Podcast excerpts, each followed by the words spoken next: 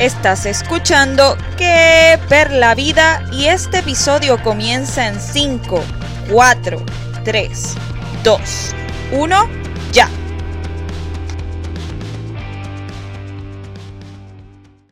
Este es el episodio 46 de mi podcast Que per la vida. Yo soy Perla Alessandra y te agradezco por estar en una nueva ocasión escuchándome.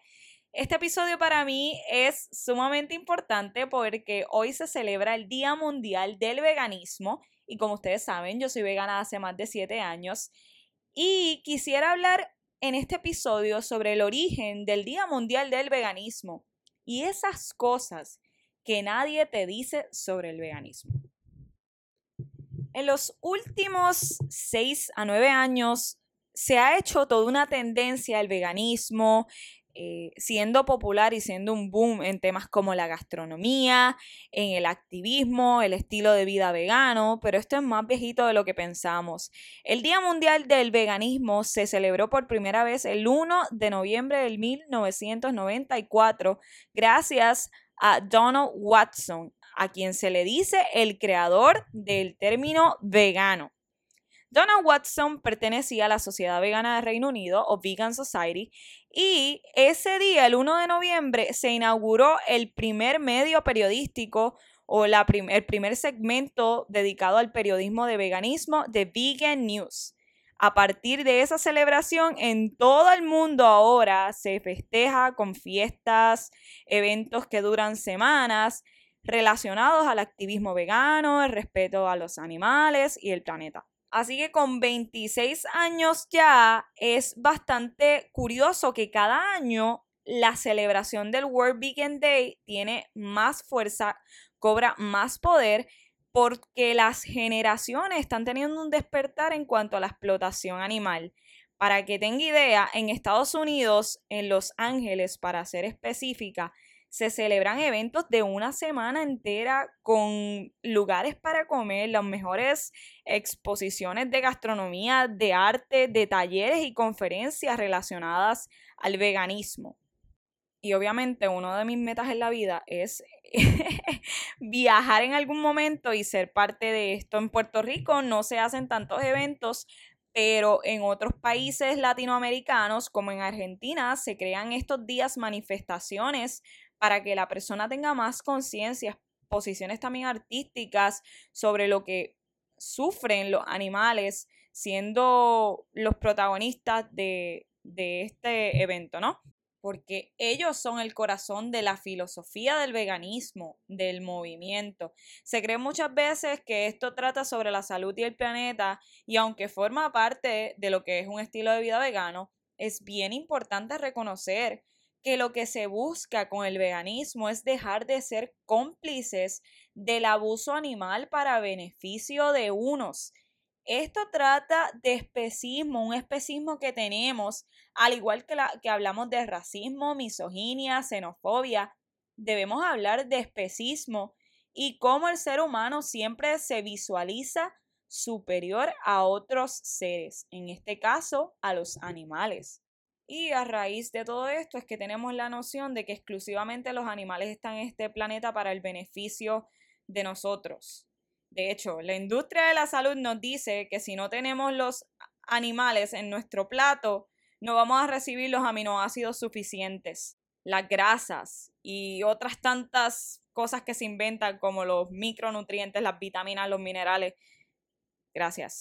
Y si no eres vegano, posiblemente te estás diciendo, sí es cierto, o sea, porque naces, te creces en una sociedad que te dice constantemente de que necesitas un animal para poder sobrevivir, para poder ser más fuerte, para poder ser una versión mejor de ti. What the fuck? Pero bueno, yo no estoy aquí para obligarte a ser vegano, pero sí a decirte, si estás coqueteando con la idea de, sumarte a este estilo de vida vegano, eh, ¿cuáles son esas situaciones que te pueden suceder cuando seas vegano y esos consejos que nadie quiere darte antes de iniciar este estilo de vida. Como por ejemplo, nadie te dice que el veganismo es algo más que cambiar tu forma de comer. Es cambiar tu forma de pensar, de ver los productos que utilizas para tu salud, para tu higiene, para todo lo que haces a diario y que posiblemente se tuvo que utilizar un animal para explotarlo, para experimentarlo. Nadie te dice además que el proceso de iniciar un estilo de vida basado en plantas puede parecer fácil para algunos, pero muy complicado para otros. Tu vida no va a ser perfecta porque te vuelvas vegano. De hecho, te van a criticar por todo. Vas a ser el tema de conversación en las fiestas familiares, en las conversaciones de tus compañeros.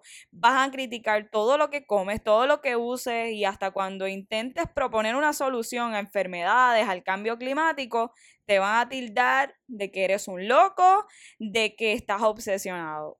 Oye, nadie te dice, no se atreven a decirte que comer fuera se volverá incómodo. Muchas veces hablamos de cocinar, platos bien ricos, veganos, etcétera, pero para ser realistas, no todo el tiempo vas a tener ese espacio para preparar tu comida o planificar una salida.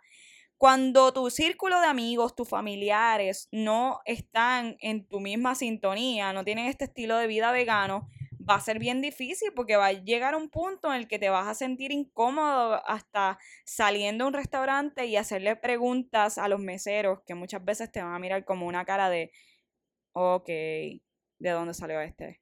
De hecho, gracioso porque una vez yo me fui de chinchorreo. Para los que no son de Puerto Rico, chinchorreo es una manera de expresar cuando salimos en fiestas familiares, en Puerto Rico en específico. Hay muchos restaurantes que tienen música y pues uno va y la pasa bien muchas veces domingo y eh, de paso recorre y, reconoce, ¿verdad? Eh, lugares que no sabían de Puerto Rico.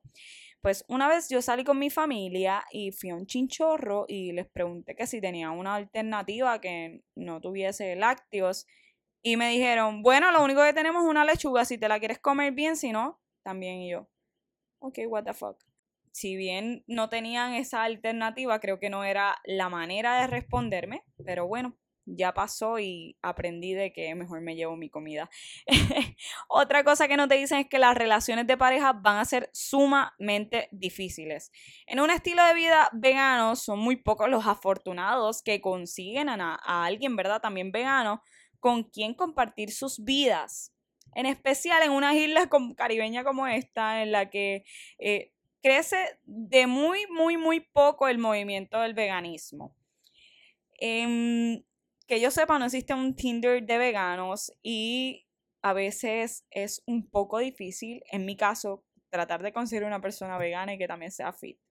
Eh, creo que ahí estoy pidiendo demasiado. Como sea, vamos al otro. No te dicen tampoco que el veganismo no es sinónimo de una vida saludable y de bienestar. Creemos eso, pero no es así. En la actualidad existe una gran confusión con la alimentación basada en plantas. Muchos tienden a creer que consumir productos procesados que se mercadean como veganas es una alternativa sana para la salud, pero esto está muy lejos de la verdad. De hecho, esto puede convertirse en lo contrario y tener repercusiones a la salud. Así que no te dejen engañar por esas etiquetas que te dicen, ay, esto es vegano, esto es plant-based. Ten cuidado, ¿ok? Trata de llevar una nutrición basada en plantas, pero con alimentos íntegros y nada procesado. Y por último, mira, nadie te dice que el veganismo es lo mejor que te pasará. El veganismo cambia tu vida, te hace sentir en paz con lo que te rodea, tú abres tus ojos, tienes más empatía y te sientes mucho más feliz. Así que si estás coqueteando con la idea, te gustaría investigar más, el momento es ahora. Creo que este este mensaje que te llega con mi podcast es esa luz que necesitas o esa señal para investigar un poco más. Si quieres em, experimentar un estilo de vida vegano, mi recomendación es que te informes, edúcate, existen muchos documentales, ten esa base educativa antes de dar un primer paso. Las opciones están. No vas a extrañar nada, no creas eso, voy a extrañar tal cosa, no vas a extrañar nada. Una vez lleves un estilo de vida vegano, vas a notar todas las diferencias en tu vida. Así que sigue educándote y si necesitas mi ayuda, mira, yo siempre estoy aquí en mi podcast, en las redes sociales. Voy a ti, ¿sí? Así que gracias por escuchar este podcast, gente. Hasta la próxima y celebren su Día Mundial del Veganismo. Chao.